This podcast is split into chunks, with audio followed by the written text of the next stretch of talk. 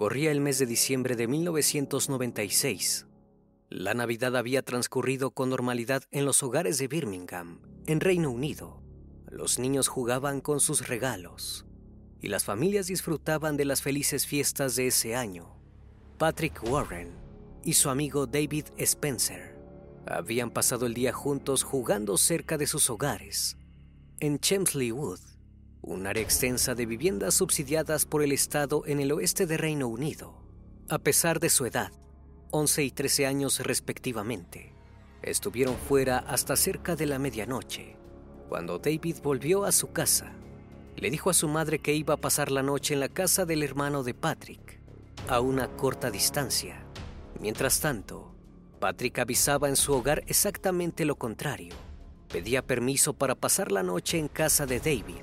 El plan de ambos era permanecer en la calle jugando un rato más. Patrick montaba su nueva bicicleta roja, un obsequio recibido por Navidad, mientras que David iba caminando a su lado. Se dirigieron a una gasolinera, a pocos minutos de sus casas. Allí compraron un paquete de galletas. Después, el encargado de la tienda los vio caminar hacia el centro comercial de Chelmsley. Eran las 12.45 de la noche, cuando se desvanecieron para nunca más ser encontrados. Bienvenidos a Fragmentos de la Noche.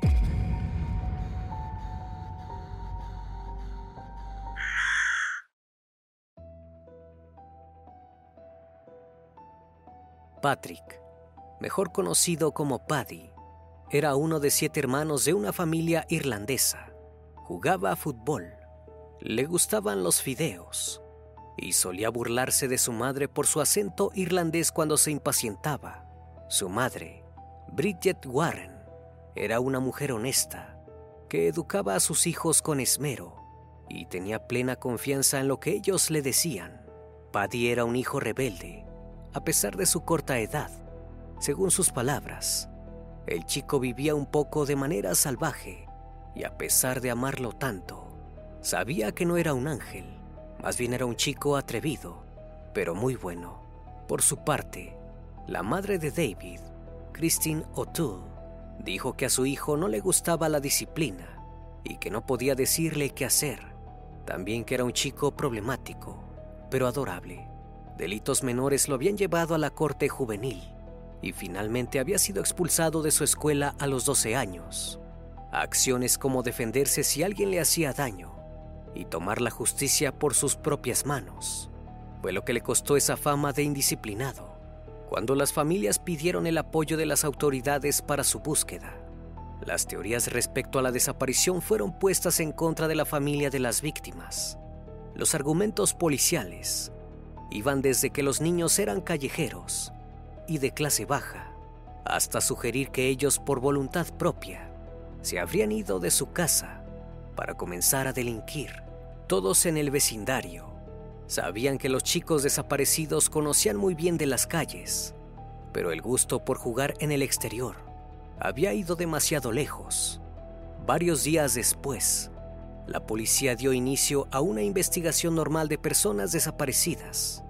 Ya habían perdido tiempo valioso, pero aún así tocaron puertas y hablaron con vecinos. Revisaron edificios y los lugares en los que se sabía que los chicos jugaban. Los oficiales decían estar preocupados por su bienestar, pero al mismo tiempo enfatizaban que eran personas con gran conocimiento de la calle. Revelaron a los medios de comunicación que no había razón para creer que los muchachos hubieran sufrido algún daño. Especulaban que podrían estar jugando o que se estaban quedando con amigos. Pero ante la insistencia de las familias, se ofreció una recompensa por información sobre su paradero. A finales del mes de enero de 1997, la policía dio una conferencia de prensa en la que las madres de los niños les pedían que regresaran a casa. Estas palabras también se compartieron en los periódicos locales, deseando obtener alguna respuesta sin éxito. En abril de 1997, se buscó la manera de llegar a más personas para ver si alguien podía aportar algún dato valioso. Fue así como Paddy y David se convirtieron en los primeros niños en aparecer en cajas de leche de 4 litros en 770 tiendas de la cadena Iceland, como parte de una campaña de la línea de ayuda nacional de personas desaparecidas.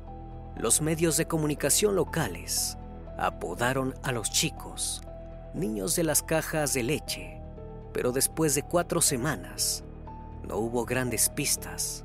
Los niños se hicieron famosos en Birmingham por el mensaje de su desaparición en las cajas de leche de cartón y la prensa local hizo eco del caso ese mismo año. Los reportes aseguraban que la policía consideraba a los muchachos como fugitivos, pero había indicios de lo contrario. La nueva bicicleta de Paddy había sido encontrada, aparentemente abandonada, detrás de la gasolinera donde fueron vistos por última vez. Entonces surgió otra incógnita. Si Paddy se había fugado, ¿por qué abandonaría el mejor regalo que había obtenido en Navidad? Este detalle despertó todas las alertas. Mark Cowan, un ex reportero de temas policiales del periódico Birmingham Mail, cubrió el caso durante 15 años y dijo que toda la investigación empezó demasiado tarde y el motivo era que por su situación económica y el barrio donde vivían, la policía le restó importancia catalogándolos como vagos o delincuentes, no como en otros casos, que ante la desaparición de un niño, enseguida se toman acciones preventivas. Dos profesores de criminología que investigaron el caso creen que Paddy y David eran percibidos por las autoridades como adultos y no como los niños vulnerables que eran. Hubo mucha atención en que no eran buenos en la escuela y en que uno de ellos fumaba cigarrillos. Si hubieran sido dos chicos de clase media, ese caso habría sido tratado inicialmente de manera muy diferente. Había un juicio de clase que hacía verlos como prófugos en vez de vulnerables. Para el año 2006, diez años después de que Paddy y David desaparecieran, el caso fue revisado por la policía de West Midlands, región a la que pertenece Birmingham uno de los oficiales principales en la revisión, el inspector Mick Travel, declaró, Cuando miré el caso, no podía creer que dos niños de esas edades desaparecieran y no se generara un gran clamor. Se debió levantar una bandera roja para ver si había ocurrido algo siniestro. No tengo ninguna duda de que algo malo sucedió.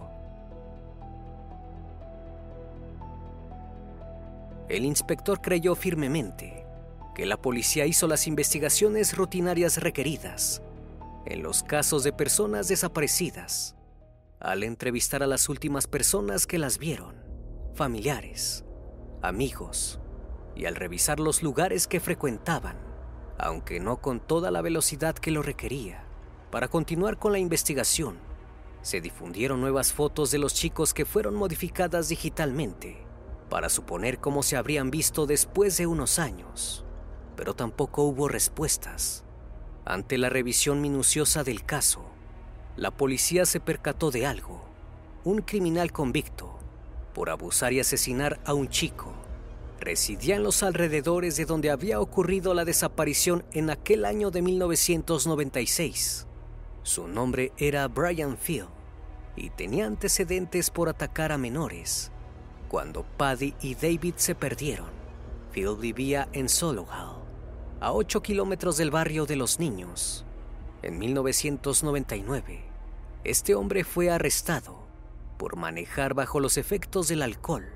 Una prueba de ADN permitió identificarlo como autor del abuso y asesinato en 1968 de Roy Tuitil, un chico de 14 años del sur de Inglaterra fue condenado a cadena perpetua. El ex trabajador agrícola ya había cumplido una sentencia de prisión por sustraer a dos niños en los 80. Podría haber atacado a Paddy y David. Era imposible no pensar en lo peor.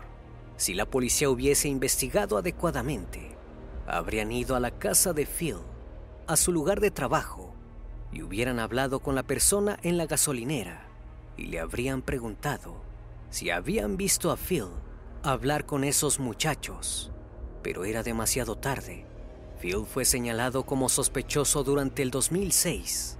Fue interrogado por detectives y excavaron en un terreno que usaba como botadero en Solihull, pero no hallaron ninguna prueba y no pudieron obtener una confesión. Fue a poco más de 500 metros de esa búsqueda policial, cerca de una planta de fabricación, donde los trabajadores descubrieron restos humanos. Los restos fueron sometidos a análisis forenses y arqueológicos, pero no coincidieron con los chicos desaparecidos.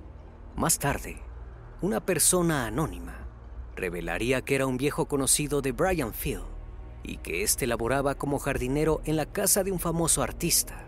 En la mansión, supuestamente el sospechoso habría sido visto cavando una enorme zanja sin motivo aparente, justo en las fechas cercanas a la desaparición de los chicos de las cajas de leche. A pesar de este dato, no se procedió a dar a conocer el nombre de a quién pertenecía la propiedad.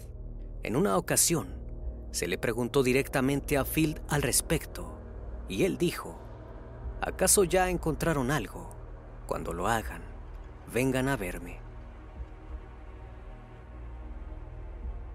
La policía dice que su equipo continúa investigando el caso, aunque no ha habido nada significativo hasta la fecha.